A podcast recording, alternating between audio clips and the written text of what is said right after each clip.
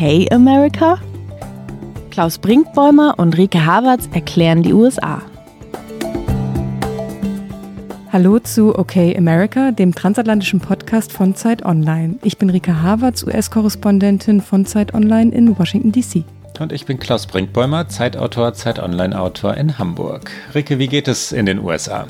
Oh ja, es geht ganz gut in den USA, aber ich glaube, es ist ein bisschen ähnlich wie in Deutschland. Jetzt ist wirklich auch hier der Winter angebrochen und äh, die Zahlen, die Covid-Zahlen steigen natürlich auch hier wie in Deutschland, wie überall. Und es gibt dann schon auch mal so den ein oder anderen einsamen Moment. Also wenn man dann so nach zehn Stunden vom Homeoffice aufsteht und denkt, wo gehe ich hin? Ach ja, nee, nirgendwo, weil ich bin ja zu Hause dann denkt man manchmal schon so, oh, es ist, wird, glaube ich, ein mühsamer Winter, aber das haben wir ja gerade alle gemeinsam und da muss man sich dann, glaube ich, so Inseln schaffen. Meine Inseln ist, ich gehe laufen oder ich gehe um die Ecke in meinen Lieblingskaffeeladen und stehe da, die verkaufen Kaffee durchs Fenster. Also da kann man sich dann halt am Fenster anstellen und einen guten Kaffee holen für natürlich hier in DC horrendes Geld, aber das ist dann das, was ich ab und zu mal mache, um so kleine Breaks vom Homeoffice zu haben. Es gab ja in den USA jetzt Tage mit 3000 Toten. Es gibt inzwischen, oder die Zahl liegt inzwischen bei über 286.000 Toten. Das klingt wieder apokalyptisch oder in Wahrheit ja noch schlimmer, als es im Frühjahr war.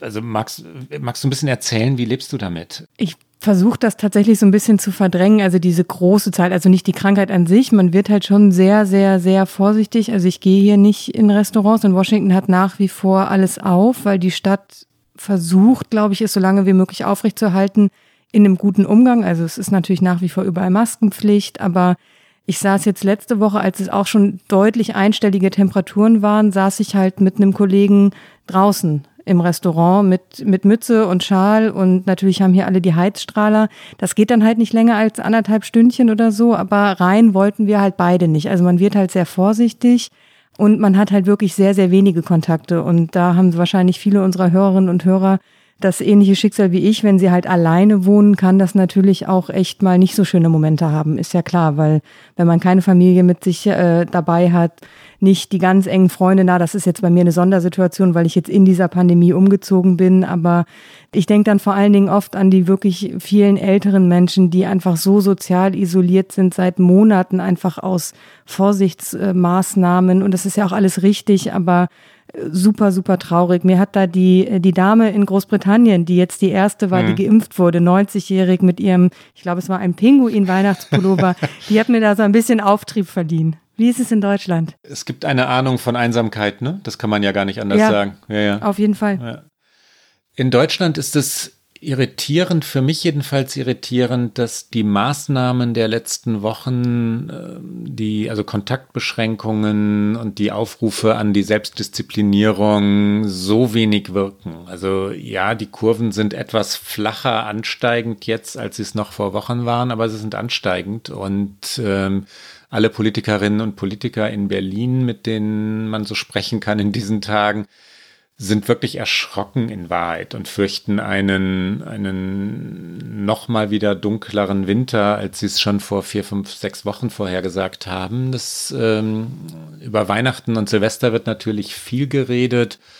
In Wahrheit aber reicht das natürlich längst weiter. Ne? Die Planungen, was den Januar angeht, den Februar angeht, ähm, wenn man denn von Planungen reden kann, die Sorgen sind groß. Und was du über Einsamkeit in den USA ähm, gerade beschrieben hast oder angedeutet hast, gibt es hier natürlich genauso. Also wenn, wenn ich in mein privates Umfeld hineinhöre und, ähm, und mitkriege, wie einsam ja in Wahrheit viele Leute sind, weil sie, weil sie kaum Begegnungen haben, zu Hause bleiben, vor allem natürlich Ältere, das sind die Folgen dieser Pandemie, die, die immer am Rande diskutiert werden, aber die gibt es ja auch. Es ist schon erstaunlich, was das auch mit einem macht. Also noch eine ganz kurze kleine private Geschichte, die aber wahrscheinlich auch viele nachvollziehen können. Ich habe am Wochenende mit Freundinnen gezoomt und die saßen so ganz dicht nebeneinander auf dem Sofa. Die waren halt ihre Bubble, also ja. die sind halt einfach nah beieinander und ähm, da ich war ganz irritiert, sie so nah zusammenzusehen, weil das in meinem Alltag hier in den USA überhaupt nicht stattfindet. So eine Nähe zu einem anderen Menschen und dann dachte ich so, huch, was machen die denn da? Und äh, sehe irgendwie Bilder aus Deutschland, wo Menschen auf der Straße ohne Maske laufen und denke, die tragen keine Maske und denke, ach nein, in Deutschland ist es noch nicht so. Ich weiß, in gewissen Straßen ist es irgendwie so, aber nicht flächendeckend und so verändern sich auch Wahrnehmungen von so Selbstverständlichkeiten und das finde ich äh, traurig und interessant zugleich irgendwie. Ja, ist es auch. Wollen wir zu unseren Themen kommen? Wir, wir müssen, bevor wir zu unseren Themen kommen, natürlich noch eine kleine Leipzig-Auflösung machen, Klaus. Leipzig-Auflösung. Ja, ich war in Leipzig in der vergangenen Woche. Stimmt, ich habe in der vergangenen Woche erzählt, dass ich in Leipzig nicht recherchierend, aber eben doch unterwegs war und habe nicht gesagt, warum. Du hast vollkommen recht. Ich war jetzt wieder und in. Jetzt dürfen wir dir gratulieren. Ja, ich herzlichen Glückwunsch. Glaube schon, Rike, und ich danke dir sehr. wir, wir sagen auch warum, oder?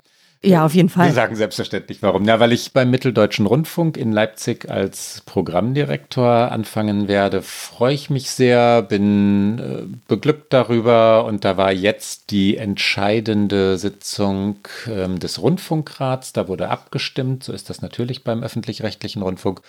Und äh, vor dieser Abstimmung wollte ich in der vergangenen Woche selbstverständlich nicht darüber reden. Das gehörte sich einfach nicht. Aber jetzt ist diese Abstimmung ähm, erfolgreich bestanden. Virtuell Blumen und Konfetti über Zoom aus Washington nach Hamburg. Ich danke. Wie schön für dich. Es wird ja dann äh, spannend. Spannende ja. neue Aufgaben. Und das ist ja immer schön. Das kann man nicht anders sagen. Das ist genauso, Rike. Welches Buch begeistert Sie gerade? Diese Frage stellen wir Prominenten, Zeitjournalistinnen und Leserinnen regelmäßig. Die Antworten finden Sie im neuen Literaturnewsletter der Zeit, Was wir lesen. Bisher mit Matthias Brandt, Katharina Barley, Heinz Strunk, Tupoka Oget und Joachim Meyerhoff. Was wir lesen, der Literaturnewsletter der Zeit. Einmal die Woche kostenlos in Ihrem Postfach. Anmelden unter www.zeit.de slash was wir lesen. Wir haben aber trotzdem zwei Amerika-Themen und wollen, Unbedingt. so sehr Leipzig es auch verdiente, das schöne Leipzig, wir wollen trotzdem nicht über Leipzig reden, sondern über die USA, ja? Wir wollen natürlich über die USA reden und in dieser Woche tatsächlich auch mal wieder über zweierlei. Ein bisschen Aktualität zum Start, denn in dieser Woche ist der Safe Harbor erreicht in dieser Wahl und was das alles ist und was das bedeutet, darüber sprechen wir jetzt gleich. Und dann später in der Sendung wollen wir ein bisschen in die Zukunft schauen, nämlich auf das, was die Welt erwarten kann von Joe Biden und vor allen Dingen von seinem neuen Außenminister Anthony Blinken. Klaus, erstmal zum Aktuellen. Nach jeder Präsidentschaft gibt es ja noch wichtige Termine im Electoral College. In diesem Jahr sind es der 8. und der 14. Dezember. Den 8. haben wir jetzt gerade hinter uns gebracht. Ja, und Safe Harbor ist ein äh, natürlich maritimer Begriff, der sichere Hafen im Sturm. Äh, nach dem 8. Dezember steht das Wahlergebnis fest und zwar noch sehr viel mehr als vorher schon. Also natürlich sind wir auch in den vergangenen Wochen schon davon ausgegangen, dass die Wahl eindeutig gelaufen war für Joe Biden. Jetzt aber sind die Wahlergebnisse offiziell. Die klagen dagegen. Ähm, ich weiß nicht, ob sie, ob Trump nicht noch irgendwas versuchen wird, aber eigentlich kann er nicht mehr. Ne? Eigentlich ist es mit diesem Tag wirklich zertifiziert, wenn man das so sagen kann. Wir können ja noch mal an dieser Stelle einen kleinen Ausflug in die Geschichte machen, warum es denn überhaupt diesen Safe Harbor gibt. Das liegt nämlich an der Präsidentschaftswahl 1876 zwischen Rutherford Hayes und Samuel Tilden und das war so knapp, dass es bis zwei Tage vor der Amtseinführung, die damals übrigens noch im März war, nicht klar war, wer denn jetzt Präsident wird. Tilden hatte den Popular Vote gewonnen, also die meisten Wählerstimmen, Hayes aber eben das Electoral College und weil es dann so knapp war, waren teilweise von beiden Parteien Wahlmänner nach Washington DC geschickt worden, um abzustimmen. Und es war ein großes Chaos und dann hat der Kongress damals einen Kompromiss gefunden und sich für Hayes ausgesprochen, also für denjenigen Präsidenten, der das Electoral College gewonnen hatte. Und als Folge wurde dann 1877 dieses Gesetz erlassen und der Safe Harbor ausgerufen. Und damit war klar, bis zu diesem Stichtag müssen die Bundesstaaten auch alle juristischen Streitigkeiten geklärt haben. Und deswegen ähm, muss eigentlich der Kongress jetzt auch diese Ergebnisse akzeptieren. Und Donald Trump kann nichts mehr versuchen, was jetzt ein juristischer Weg wäre, also sagen, ich möchte das Wahlergebnis in Georgia anfechten. Das hat er ja nochmal versucht, sogar noch jetzt am vergangenen Wochenende. Und Georgia hat jetzt insgesamt dreimal ausgezählt und dreimal sind sie zum gleichen Ergebnis gekommen, nämlich diese Wahl in diesem Bundesstaat hat Joe Biden gewonnen. Und am 14. übrigens, am 14. Dezember werden die Wahlleute dann die Wahl auch im offiziellen Sinne beenden, also Joe Biden tatsächlich zum Präsidenten wählen. Die Georgia-Geschichte, die du gerade angesprochen hast, hatte ja auch wieder einen geradezu spektakulären Moment, als ein Wahlhelfer dort, ähm, den ich, von dem ich bis dahin noch nicht gehört hatte, Gabriel Sterling heißt der Mann, ähm, vor die Presse trat. Der hatte schon in den Tagen zuvor immer mal Pressekonferenzen gegeben, also sehr viel mehr als in seinem, in seinem früheren Leben, als Donald Trump noch nicht die Wahl von Georgia angezweifelt hatte. Und hatte in diesen Tagen immer gesagt, es war alles sauber, es gab keinen systematischen Wahlbetrug bei uns, es gab ähm, natürlich wie immer vereinzelte Stimmen von Toten. Er meint aber zwei oder drei oder vier oder doppelte Stimmen, also wo, wo, Menschen zweifach oder auch dreifach gewählt hatten. Aber auch das kommt halt zwei, drei, viermal vor bei einer Wahl.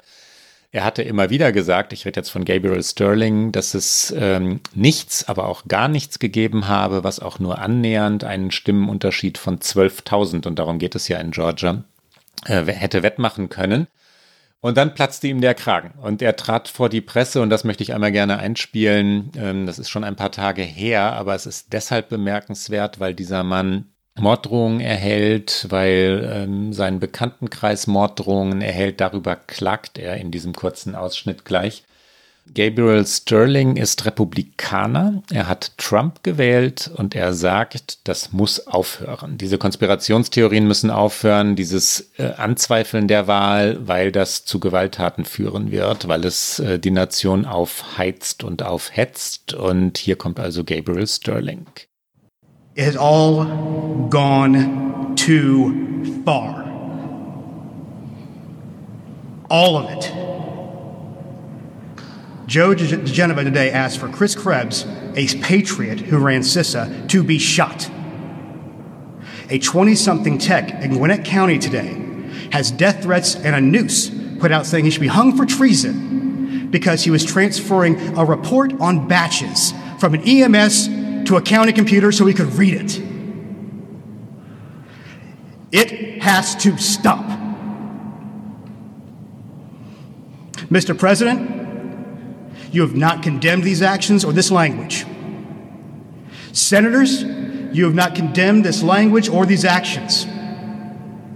This has to stop. We need you to step up, and if you're going to take a position of leadership, show some. Death threats, physical threats, intimidation. It's too much. It's not right. They've lost the moral high ground to claim that it is. This is elections. This is the backbone of democracy.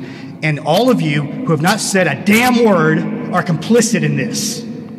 Ja, einer dieser Leute, die, die, die wirklich bewegend sind, ja, weil sie oder deren Aussagen bewegend sind, weil er so, so leidenschaftlich und so eindeutig ist. Und das ist ja auch deshalb bemerkenswert, ich habe es gerade schon gesagt, weil er auf der Seite der Republikaner verankert ist. Ne?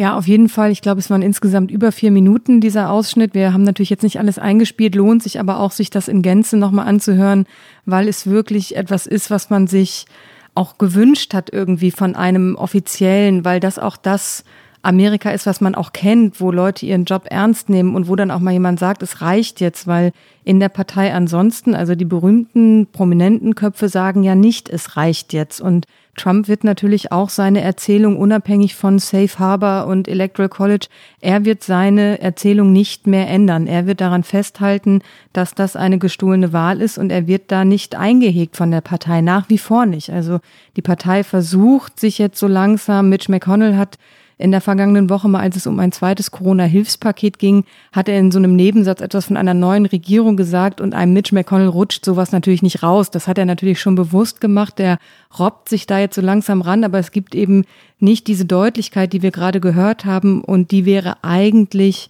ja lange überfällig. Kannst du das erklären, was Trump macht? Warum glaubt er jetzt noch, dass das die richtige Strategie sei? Warum leugnet er das Wahlergebnis noch immer und warum diese Konspirationsmythen? Was will er damit? Ich glaube, dass er damit wirklich nur noch auf seine Zeit nach dem Weißen Haus guckt. Also wir hatten ja schon in einer vorvergangenen Sendung irgendwann mal spekuliert, ob es irgendwie das trotzige Kind ist, was sich irgendwie nicht, nicht raus holen kann aus seiner Wut und seiner Enttäuschung. man hört aus dem Weißen Haus, aus dem Umfeld hier von den US-Kolleginnen und Kollegen, die sehr nah dran sind, dass er wohl tatsächlich äh, eher schlechter Laune ist und auch so also jetzt nicht depressive Züge, aber eben einfach doch sehr frustriert ist. Aber ich glaube, das ist es nicht mehr. Der Mann ist schon realist genug zu wissen, dass es jetzt hier nicht mehr um eine zweite Amtszeit geht, aber es geht eben um seine Karriere nach dieser ersten Amtszeit. Und da werden ja eben zwei Dinge spekuliert, nämlich ob er tatsächlich 2024 noch einmal antreten wird oder ob er sich äh, nach Florida zurückziehen wird. Ich glaube, das wird er so oder so. Also er wird jetzt nicht in Washington bleiben. Ich glaube auch nicht, dass er am 20. Januar nach New York fliegen wird. Er wird dann, glaube ich, erstmal nach Florida fliegen und dann aus seinem Golfressort heraus versuchen, seine Karriere weiter zu basteln. Und ich glaube, die liegt natürlich im Agitieren, die liegt im äh, Menschen aufstacheln und die liegt darin, diese Wählerinnen und Wähler sich irgendwie warm zu halten für was auch immer. Und das wird ihm natürlich am ehesten über eine Medienplattform gelingen. Und ich glaube, das wird der Weg sein, ohne dass ich es natürlich jetzt garantieren könnte. Wie siehst du es? Ja, wenn wir Motivforschung betreiben, dann, das hatten wir schon manches Mal in diesem Podcast, sind wir natürlich immer in der Gefahr zu psychologisieren oder, oder aus der Ferne zu analysieren. Und Donald Trumps Psyche interessiert mich wirklich nur bedingt. Vor allem traue ich mir auch nur sehr bedingt die wirklich treffenden Diagnosen zu. Dass er aber Verlierer verdammt, das ist nun wirklich erwiesen, ja, dass er Verlierer verachtet. Also Losers ist das schlimmste Wort im Trump-Universum, Verlierer eben.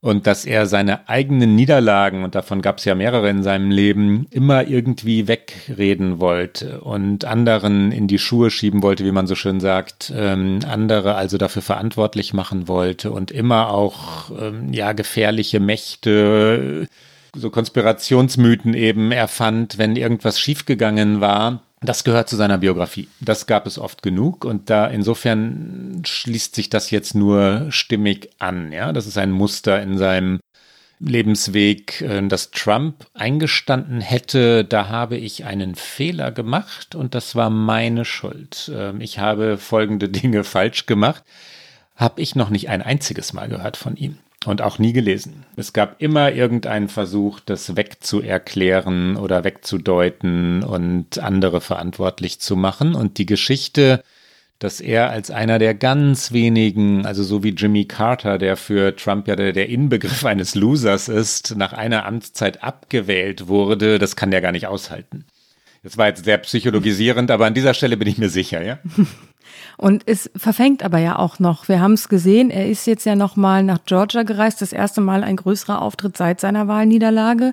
Und Georgia ist wichtig, haben wir auch schon mehrfach gesagt, weil da im Januar noch die zwei Nachwahlen um die Senatorenposten anstehen und die Republikaner wollen die unbedingt gewinnen, um eben die Mehrheit im Senat zu halten. Sie müssen eine der beiden gewinnen. Ne? Eine, genau, genau die Demokraten müssten beide gewinnen, um auf 50 zu 50 zu kommen und damit de facto die Mehrheit zu haben, weil Kamala Harris dann als Vizepräsidentin die entscheidende Stimme hätte.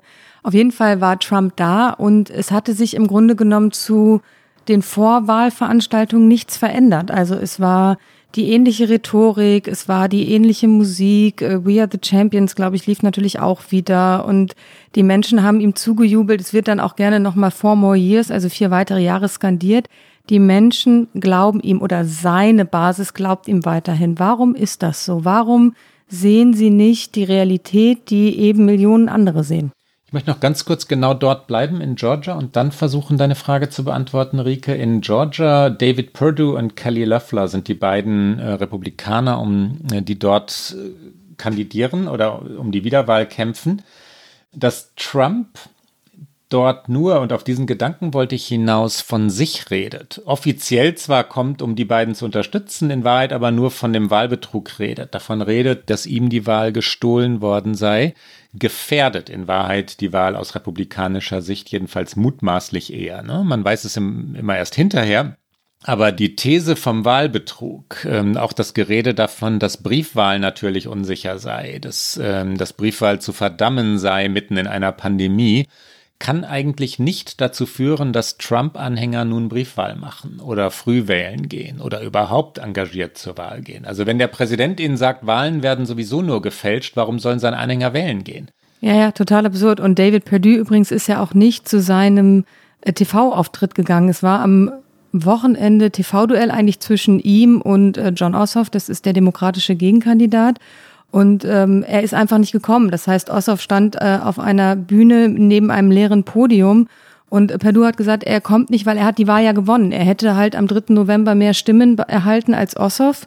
Und deswegen müsste er sich da halt nicht mehr präsentieren. Und auch das ist irgendwie, finde ich, so eine Respektlosigkeit gegenüber dem System, den Gesetzen, den Wählerinnen und Wählern auch. Weil es ist nun mal so in Georgia, wenn man weniger als 100.000 Stimmen Vorsprung hat, und so war es, dann muss man eben in eine sogenannte Run-off-Election. Und dann aber einfach zu sagen, nein, ich präsentiere mich da nicht mehr. Und äh, Löffler hat sich zwar präsentiert in ihrem eigenen Duell, hat da aber zum Beispiel auch Bidens Wahlsieg nach wie vor nicht anerkannt. Also beide setzen auch eben diese Trump-Taktik fort. Und ich bin mir auch nicht sicher, ob das dann erfolgreich sein wird.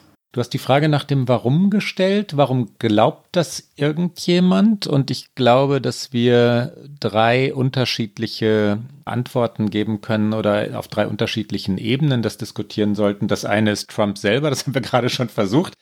Ich finde ja, oder das fand übrigens auch Peter Baker, daher habe ich den Gedanken, ich will mir nicht äh, fremde Gedanken aneignen. Peter Baker aus der New York Times hatte diese Shakespeare-Vergleiche, ne? dass, ähm, dass Trump so etwas hat von King Lear oder ähm, Richard dem Dritten, ne? Richard III. Ähm, Macbeth auch, ja, ein, ähm, ein, einem Herrscher also, dessen Macht entglitten ist, der sich in seinem Schloss aufhält, dem Weißen Haus also, und wütend durch die sehr einsam gewordenen Gänge und Gemächer äh, schleicht und dann wenige Stimmen noch hört. Diese Stimmen sagen ihm, du hast recht, du hast recht, du hast recht, die Wahl ist dir gestohlen worden, alle anderen sind weg. Und so langsam, so ist es bei Shakespeare, das unterstelle ich jetzt Trump nicht, äh, gleitet der ehemalige Herrscher in den Wahnsinn ab. Ne? Das, äh, das ist jetzt Macbeth oder also die, ähm, das hat schon etwas davon. Ne? Auf jeden Fall.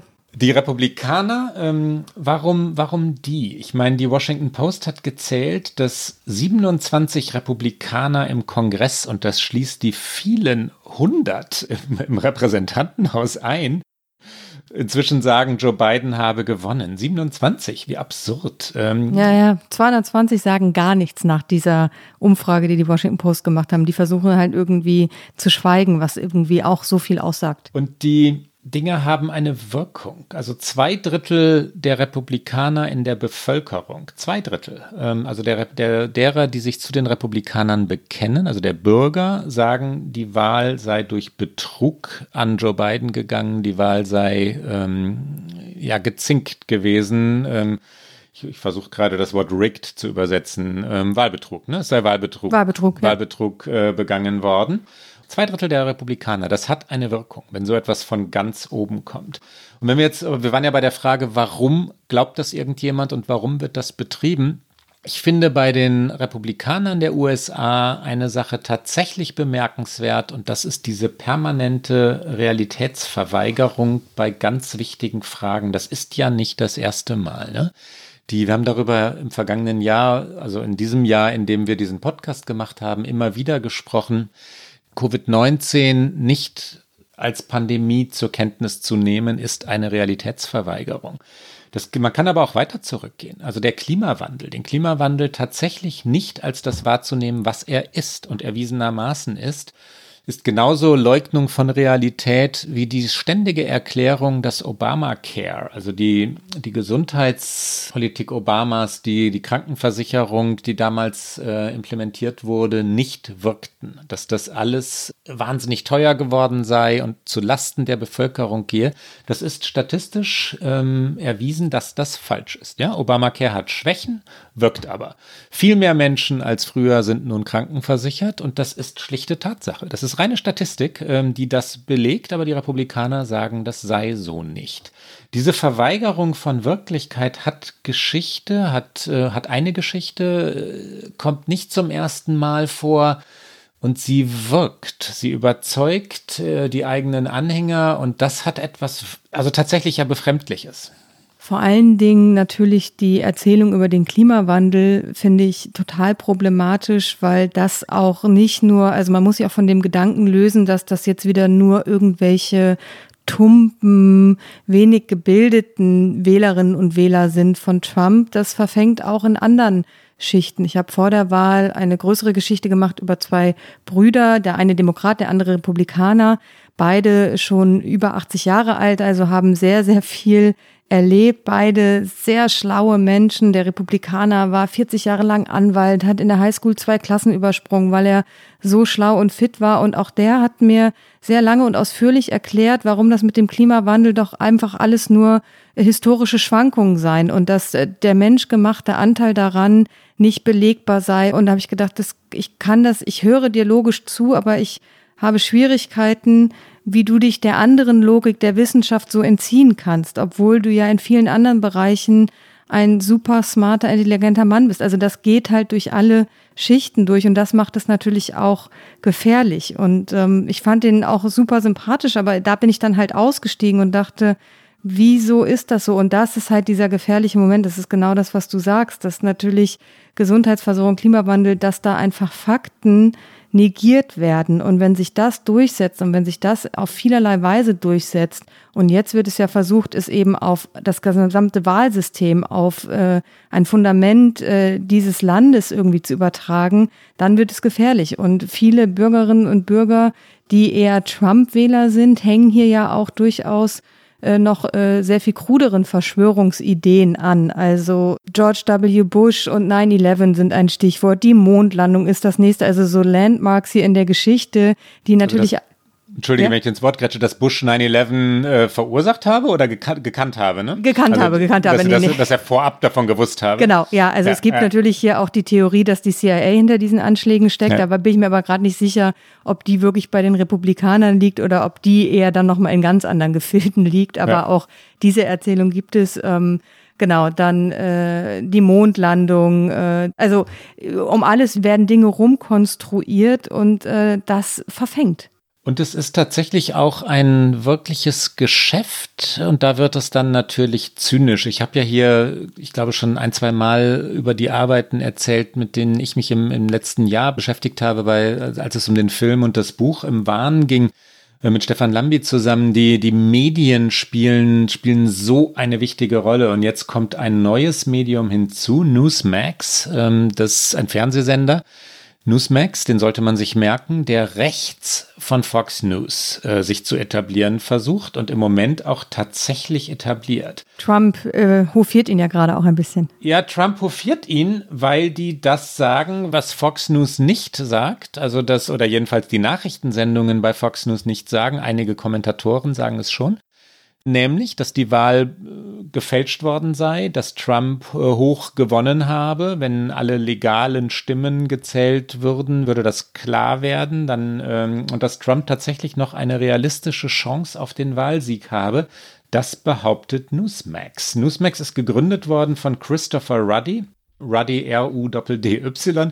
Das ist ein 55-jähriger Geschäftsmann aus Long Island, der sich überlegt hat, na, wie kann ich jetzt einen, einen, also einen wirklichen, einen, einen relevanten Marktanteil aufbauen? Ja, der Sender war nicht besonders groß. Der hatte so 58.000, 59.000, 60.000 Zuschauer vor dem Wahltag für seine Sendung, so im Schnitt, ne? Und ist jetzt bei weit über einer Million. Also er hat das eigene Spektrum oder das eigene Publikum, die Zahl der Zuschauer und Zuschauerinnen vervielfacht durch eine Lüge.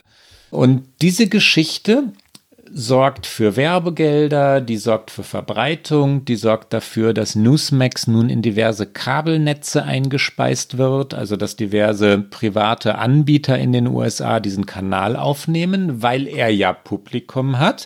Also rechnet sich das Ganze wiederum für Herrn Ruddy. Und zynischer geht es nicht. Ähm, wenn man den fragt, und das haben einige Journalisten in den letzten Wochen hinbekommen, Glauben Sie eigentlich selber, dass diese Wahl gefälscht war? Dann weicht er aus, ja? Glauben Sie selber, dass Trump eine Chance hat zu gewinnen? Dann lächelt er milde und weiß, dass das absurd ist, ne? dass die Wahl gelaufen ist und dass Joe Biden am 20. Januar Präsident sein wird. Die sagen, also Leute wie, wie dieser Ruddy von Newsmax, äh, dass die Demokraten die Bevölkerung belügen würden, dass linke Medien Fake News seien, also vermeintlich linke Medien. Die New York Times ist kein linkes Medium, aber das ist ja das, was das Trump-Lager behauptet. Und sie selber, also Newsmax, würden die Wahrheit erzählen. Zynischer geht es nicht, weil die damit kalkulieren, dass die eigenen Zuschauer und Zuschauerinnen, das ist jetzt ein harter Satz, aber dumm genug seien, das zu glauben, ähm, dass die da mitmachen würden, ja, dass die darauf reinfallen würden. Das ist das Geschäftsmodell.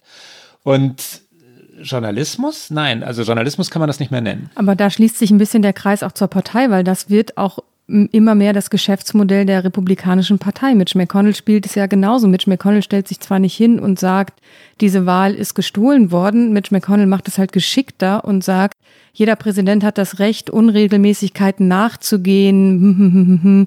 Also die bauen ja ihr Geschäftsmodell auch gerade darauf auf. Und letztendlich ist ja Politik in diesem Land leider auch sehr oft Geschäft, weil hier ist immer Wahlkampf. In zwei Jahren sind die nächsten Kongresswahlen und die Republikaner wollen vor allen Dingen eins. Das haben sie natürlich mit Trump gemeinsam. Sie wollen gewinnen. Die Demokraten wollen auch gewinnen, aber also äh, die das Loser verachtenswert sind, so wie Trump das jetzt seit vier Jahren erzählt, das hat äh, die Partei auch für sich mit aufgenommen und das ist nicht akzeptabel und um zu gewinnen wird, das finde ich zeigen die vergangenen Wochen sehr, sehr deutlich, einiges in Kauf genommen.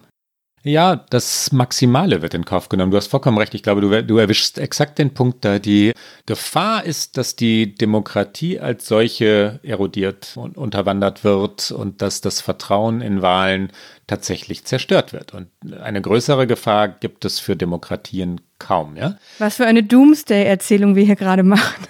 Ja, aber es stimmt ja. Also wenn, wenn so viele Menschen glauben, dass die Wahl sowieso gefälscht war, obwohl Wahlbeobachter und ähm, Wahlhelfer und die Verantwortlichen das sind ja zum großen Teil oder jedenfalls in den entscheidenden Bundesstaaten Republikaner, ja, sagen, es war alles sauber. Es gibt keinen Beleg für irgendeine systematische Fälschung. Weder aus Venezuela noch aus Russland noch äh, von irgendeiner Firma noch von einer amerikanischen Gruppe betrieben. Es gab einzelne Stimmen, die unsauber sind, aber nirgendwo auch nur zu einem Bruchteil so, dass es relevant wäre, was die Menge angeht. Ne?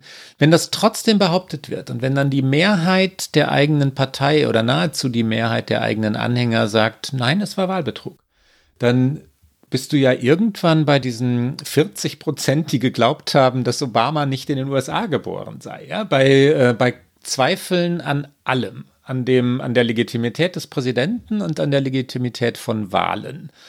Und dann kann man auch wirklich äh, ja den Glauben daran verlieren, dass das noch umkehrbar ist, ja, dass das noch äh, wieder konstruktiv werden kann. Ja, wie denn? Also wenn die Wählerinnen und Wähler tatsächlich ernsthaft davon überzeugt sind und dann selber zynisch werden, Wahlen seien sowieso gefälscht, äh, immer und ähm, und es geht ja gar nicht anders das wieder umzukehren, vor allem durch eine demokratische Regierung, ja nicht durch eine republikanische, also durch den Gegner, der vermeintlich durch Wahlbetrug an die Macht gekommen ist, Boah, da, da, dreht sich ja alles äh, in einer Spirale. Ich weiß nicht, wie das, äh, wie das gelingen soll. Es ist auf jeden Fall eine sehr große Bürde, die Joe Biden da noch zusätzlich auferlegt wurde zu allem Inhaltlichen, mit dem er sich ab 20. Januar zu befassen hat. Und wir drehen mal das Doomsday-Szenario jetzt ein bisschen nach vorne und gucken in die Zukunft und äh, kommen zu unserem zweiten Thema, was hoffentlich nicht so Doomsday ist, sondern ein bisschen positiver, nämlich das, was Joe Biden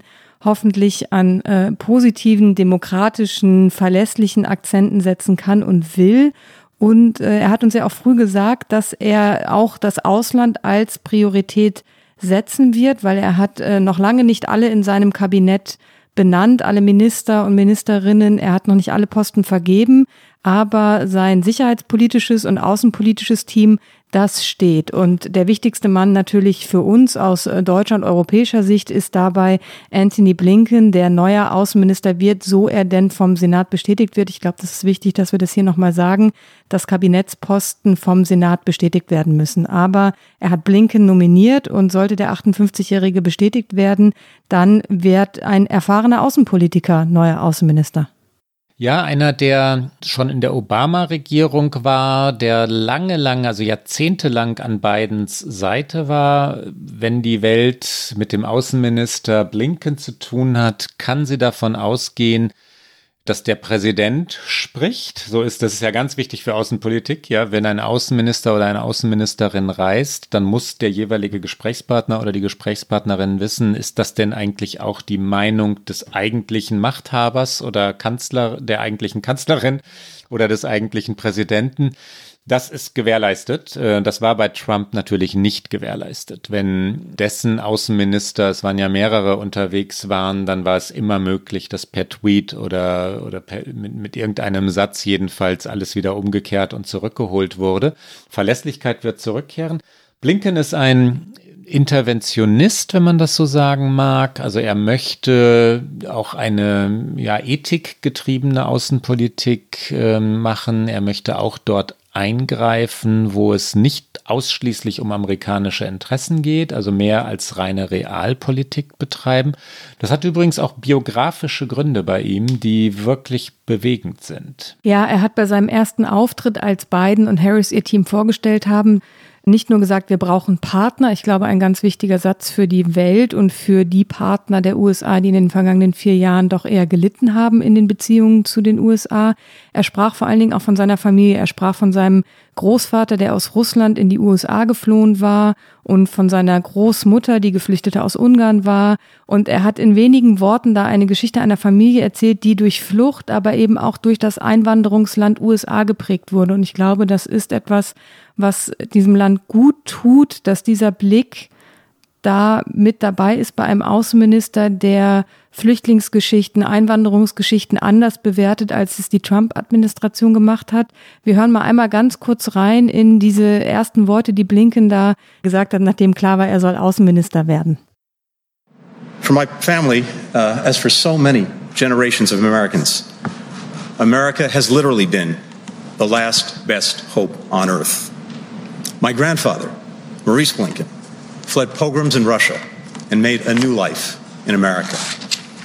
His son, my father, Donald Blinken, served in the United States Air Force during World War II and then as a United States ambassador.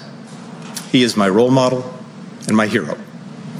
His wife, Vera Blinken, fled communist Hungary as a young girl and helped future generations of refugees come to America. My mother, Judith Pizarro, builds bridges between America and the world through arts and culture.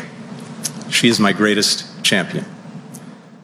Blinken hat aus dieser Familienbiografie eine Politik entwickelt, nämlich einen tatsächlichen moralischen Ansatz. Politiker müssen sich verantwortlich fühlen für die Schwachen, ja, und für Migranten, für Flüchtlinge.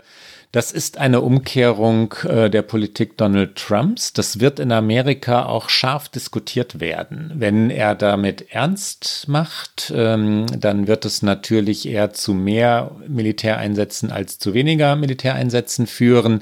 Wenn er das durchsetzen kann, wenn Biden das mitträgt, ähm, wird es natürlich auch wieder Opfer geben, amerikanische Soldaten in, in Krisengebieten, die diesen Einsatz nicht überleben werden. Die USA waren sich einig gewesen, ähm, diese endlosen Kriege, wie Trump das genannt hatte, zu beenden. Das war eine sehr populäre Haltung Trumps. Und die, die Unterstützung dafür war groß, sogar im demokratischen Lager. Den Krieg im Irak und in Wahrheit auch den in Afghanistan versteht heute niemand mehr oder kaum jemand noch in den USA. Blinken hat als eine seiner fürchterlichsten Phasen äh, Ruanda bezeichnet, ja, dass die Regierung, die amerikanische, das war damals Clinton natürlich, 1994 äh, nicht eingriff, als 800.000, vielleicht sogar eine Million Menschen innerhalb weniger Tage, knapp 100 Tagen ermordet wurden in Ruanda. Und die USA sich sicher sind, sie hätten das verhindern können, wahrscheinlich sogar mit einem relativ eingegrenzten Eingriff, also mit, äh, mit relativ wenig Soldaten, mit relativ wenig Aufwand und sie haben aber zugesehen. Ähm, das war laut Blinken, laut Clinton, laut Biden einer der größten Fehler amerikanischer Außenpolitik äh, der letzten Jahrzehnte. Das finde ich eh, also ich finde, das ist eine Geschichte, die mir sehr in Erinnerung geblieben ist, seit äh, Blinken jetzt mehr in der Öffentlichkeit steht und man sich äh, mehr mit ihm befasst. Ein andere ist, dass er insgesamt immer bereit ist, auch Fehler einzuräumen. Das ist ja auch etwas, was man hier in den USA fast verlernt hat, wenn man irgendwie sich die Minister und Ministerinnen um Trump herum anschaut. Er ist, er wollte schon immer Diplomat werden. Also das ist auch, er hat offensichtlich eine wirklich große Leidenschaft für. Und im Mai hat er in einem Gespräch mit äh, CBS, einem Fernsehsender hier gesagt, dass das, was in Syrien passiert ist und äh, er hat gesagt, dass wir nicht genug versucht haben, dass wir gescheitert sind, dass wir nicht Leben gerettet haben, dass so viele Menschen fliehen mussten, dass das etwas ist, und so hat er es gesagt, ich werde das für den Rest meiner Tage mit mir tragen. Und das ist ja die Syrien-Politik unter Obama ist ja auch eben ein großer Kritikpunkt an der Obama-Präsidentschaft und dass er da auch so offen umgeht mit tatsächlich mit einem Scheitern. Insgesamt ist natürlich scheitert kontinuierlich die Welt an diesem Syrien-Konflikt, an diesem Krieg. Aber dass er das so deutlich formuliert, ich finde das sehr beruhigend, dass jemand bereit ist, auch auf so einer Position solche Fehler einzuräumen. Und ich glaube, dass zeugt davon, dass man da wieder ganz anders ins Gespräch kommen wird, auch auf internationaler Ebene. Und es gibt ja einige große Themen, über die man wieder ins Gespräch kommen muss. Kurz noch zur Biografie Blinkens oder zu dem, was man über den Mann weiß. Und dann schließe ich gerne an an das, was du gerade gesagt hast, äh, Rike. Der war in Harvard und man findet ja heutzutage Spuren äh, in der Vergangenheit jedes Menschen, ja. Der hat in Harvard äh, Aufsätze geschrieben in der äh, Universitätszeitschrift, Zeitung The Crimson, die berühmt ist in den USA. Viele spätere Politiker, Schriftsteller, große Denker und Denkerinnen ähm, haben in The Crimson einst veröffentlicht. Er hat dort unter anderem mal die Forderung aufgestellt, dass Olympische Spiele permanent in der Schweiz ausgerichtet werden sollten, damit diese Veranstaltung äh, nicht so teuer ist und, ähm, und nicht so korrupt und so. Ich weiß nicht genau, warum Olympia ausgerechnet immer in der Schweiz sein soll, aber ähm, es sei ihm gegönnt. Er war ein junger Mann, als er diesen Gedanken formuliert hat. Was ich auch sehr schön finde, weil es mich selber begeistert, äh, Gitarre. Ja, Gitarre ist seine große Leidenschaft. Blinken ist ein, also selber, äh, also er spielt Gitarre, er hat über Gitarristen geschrieben. Er hat äh, tatsächlich auch Songs veröffentlicht. Man findet auf Spotify äh, Blinken Songs. Without You ist einer von denen, die er ähm, vor gar nicht so langer Zeit noch veröffentlicht hat. Ähm, Must Be Light Along the Way. Äh, nach, nach Thanksgiving wurde dieser, äh, dieser Song noch veröffentlicht. Es muss also Licht geben. Und er hat ein sehr schönes, ähm, einen Liebestext einst geschrieben. Da ging es um einen Song von The Who wo er von seiner Sehnsucht nach einem braunäugigen Mädchen äh, schrieb, die, ähm, die ihm zuhörte, wie er Pete Townsends Songs nachsang und then, charmed by my earnestness, she would fall into my arms. Also ein Romantiker ist dieser Mann auch. und spricht fließend Französisch, um die Romantik ja. noch abzuschließen, was vor allen Dingen natürlich Emmanuel Macron erfreuen wird, dessen Englischkenntnisse, glaube ich, äh, der wird sich auf jeden Fall freuen, wenn er Englisch sprechen kann mit dem äh, zukünftigen amerikanischen Außenminister. Äh, ich glaube, so formuliert man es politisch korrekt. Und Emmanuel Macron wird natürlich sicherlich auch in Europa eine zentrale Figur sein. Noch eher, aber vermutlich, solange sie noch im Amt ist, Angela Merkel. Also Frankreich und Deutschland werden natürlich die Länder sein, die in Europa für die USA wichtig werden. Großbritannien ist natürlich jetzt durch den Brexit der bisschen am Rand stehende große eigentliche Player in Europa. Natürlich wird auch Joe Biden äh, mit Großbritannien äh, ins Gespräch gehen, aber ich glaube, Angela Merkel wird quasi das Momentum noch haben, weil natürlich auch die USA dann wissen, es steht eine Bundestagswahl an.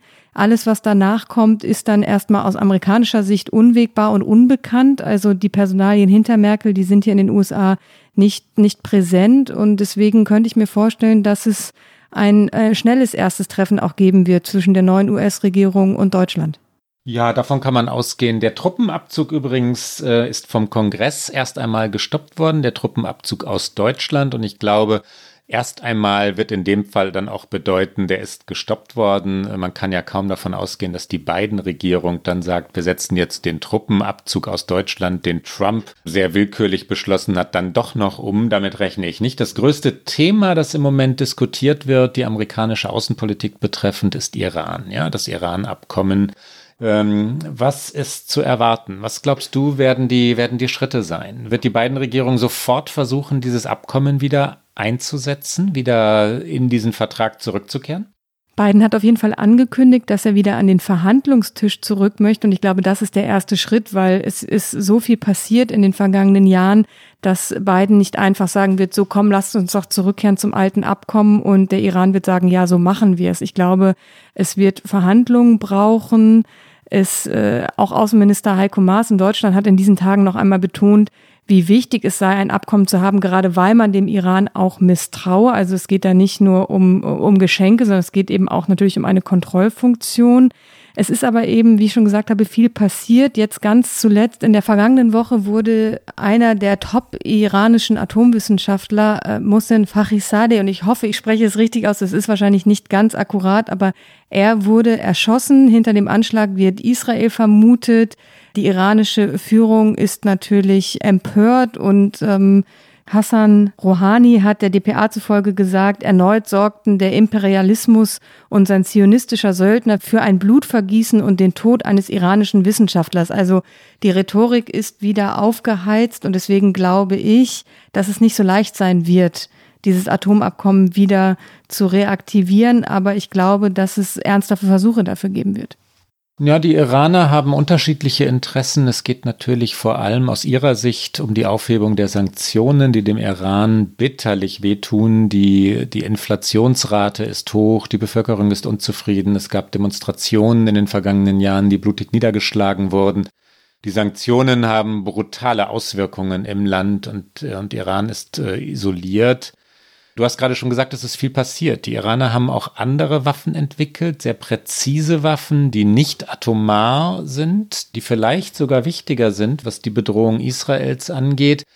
Eine ganz zentrale Frage für die beiden Regierungen, die ja unser Thema hier heute ist, ist, kann die beiden Regierungen, kann Anthony Blinken dem Iran oder auch Partnern wie Deutschland versichern, dass das, was die beiden Leute jetzt sagen, auch gelten wird? Also, dass das nicht in vier Jahren wieder umgekehrt wird. Das ist eine der fatalen Folgen der Trump-Jahre. Ich schreibe das gar nicht Trump persönlich, ausschließlich jedenfalls nicht ihm persönlich zu. Dieses Infragestellen, das hat, das hat auch mit den Parteien zu tun, mit der Polarisierung in Amerika. Das Infragestellen all dessen, was die Vorgänger beschlossen haben, hat eine Konsequenz, nämlich die Konsequenz, dass man einer neuen Regierung nur noch bedingt glauben kann.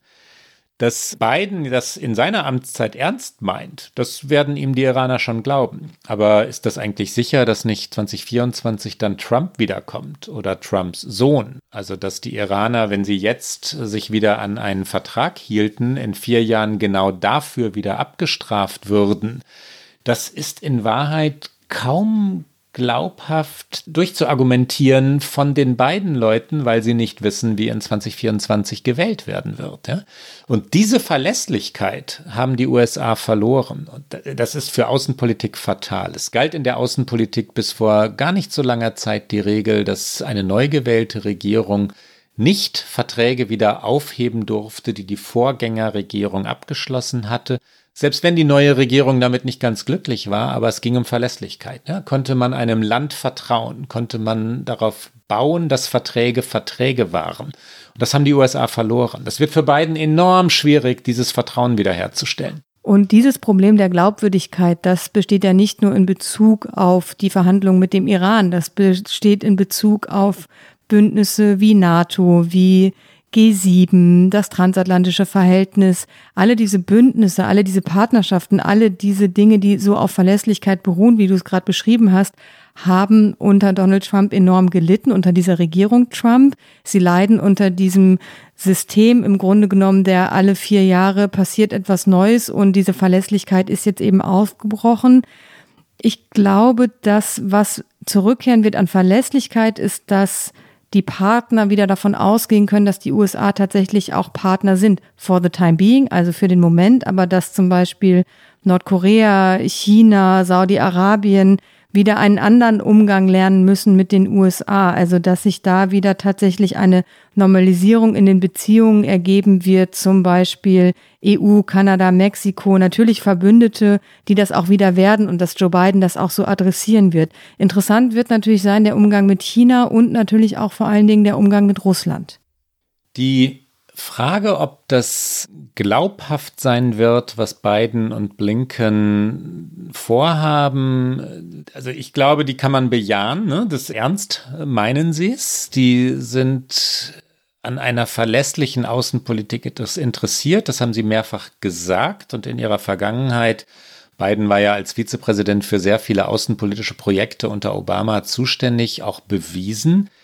Die, diese Verlässlichkeitsfrage, die wir gerade schon angerissen haben, kann man aber nicht überschätzen. Ne? Die ist äh, so, so, so wichtig und ich glaube, das wird auch vielen Leuten in Washington jetzt erst klar. Die wollen natürlich sagen, dass die Trump-Jahre der Ausreißer waren und dass das äh, eine kleine Unterbrechung war. We will be back, hat Joe Biden mal gesagt in München und meinte damit, Amerika war vor Donald Trump verlässlich und wird nach Donald Trump verlässlich sein. Das ist aber eben tatsächlich nicht gesagt, weil diese Wahl so knapp war und weil äh, die Republikaner so stark sind, im Senat auch bleiben werden, aller Voraussicht nach. Ich rechne ja nicht damit, dass die Demokraten beide Wahlen gewinnen werden.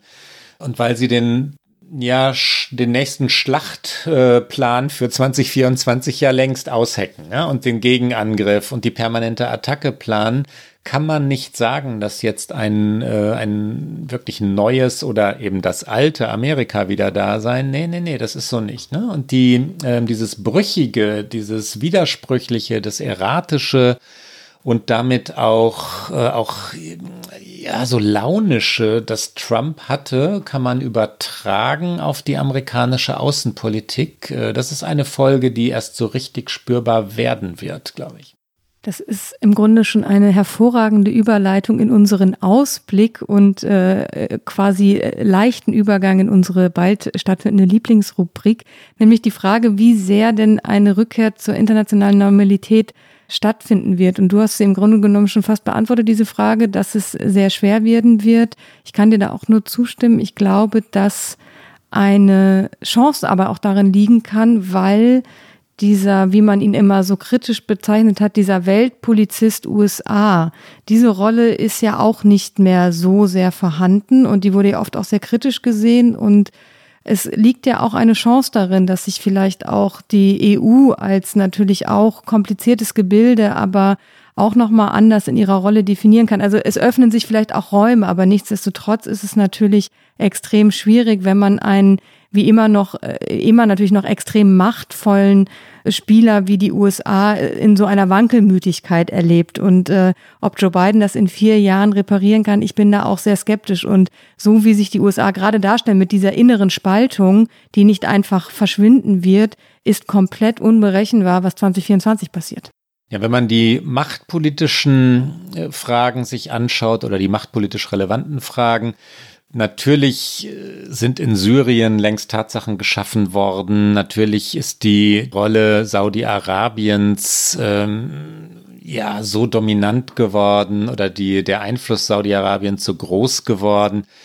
Gesund ist das nicht. Ja, China wird äh, den Raum, den es erobert hat, natürlich nicht freigeben. Russland wird das nicht tun. Die Jahre Donald Trumps haben beide gestärkt, sowohl Russland als auch China. China hat Handelsabkommen abgeschlossen während die USA mit sich selbst beschäftigt waren. Das geben die nicht auf. Es gibt aber auch einen anderen Aspekt, nämlich die tatsächlich offensichtliche Notwendigkeit äh, multilateralen Arbeitens. Äh, das ist durch Covid-19 so klar geworden, dass Nationen zusammen agieren müssen, dass internationale Organisationen wie die WHO gestärkt und nicht geschwächt werden müssen bzw. dürfen. Und das ähm, weiß die beiden Regierungen, davon reden die ständig, Biden und Blinken, dass die äh, Vereinten Nationen zu stärken seien, dass, dass die USA in den Pariser Klimavertrag äh, wieder einsteigen wollten, dass sie es ernst meinen, dass Klimawandel eine wirkliche Bedrohung sei. Ob das ausreichen wird, ja, diese hehren guten Motive und die Einsicht in die Notwendigkeit ist die große Frage. Ich glaube, einer der zentralen Termine als äh, letzten Satz dazu wird die Klimakonferenz in Glasgow sein, die im November 2021 stattfinden soll. Sie wurde ja aufgrund der Pandemie verschoben und ich glaube, das wird global gesehen eine der entscheidenden Konferenzen und dort auch der Auftritt der USA. Und jetzt dann zu unserem Get Out, gerade schon angekündigt, hier kommt es.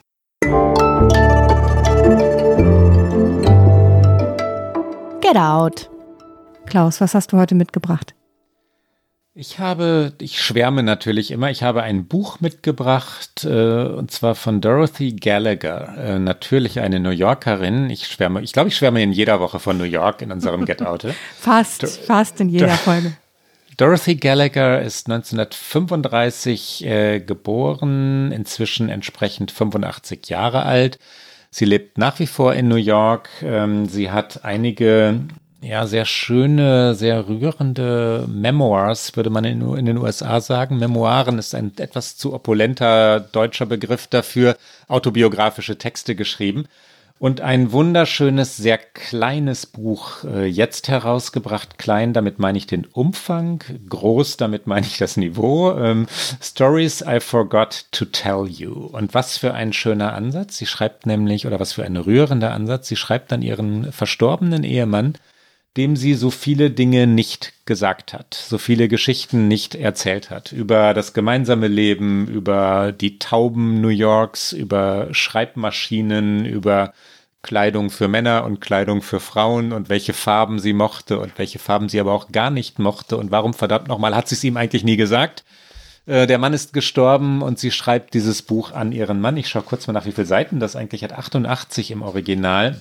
Ich empfehle unbedingt das Original und bitte bestellen Sie aber auch das nicht bei Amazon, sondern bei Ihrer lokalen Buchhandlung, liebe Hörerinnen und Hörer. Jetzt muss ich schon wieder ja hier gleich zu Kramers laufen um die Ecke, um dieses Buch auch noch auf meinen Stapel zu legen. Ich wollte auch eigentlich fast ein Buch empfehlen, aber dann schwenke ich jetzt um, damit wir ein bisschen Varianz haben. Ich hebe mir mein Buch auf für die kommende Woche vielleicht oder eine der folgenden Wochen.